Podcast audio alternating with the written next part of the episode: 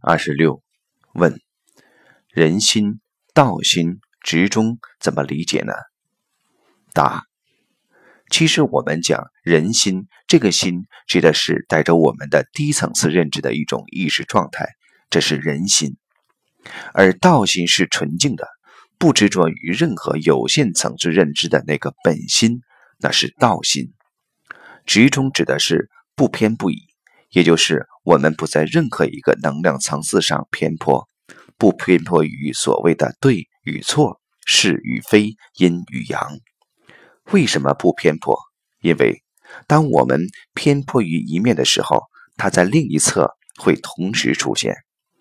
我们偏颇于对的时候，错就会呈现；我们偏颇于善的时候，恶就会呈现。所以，不思善，不思恶。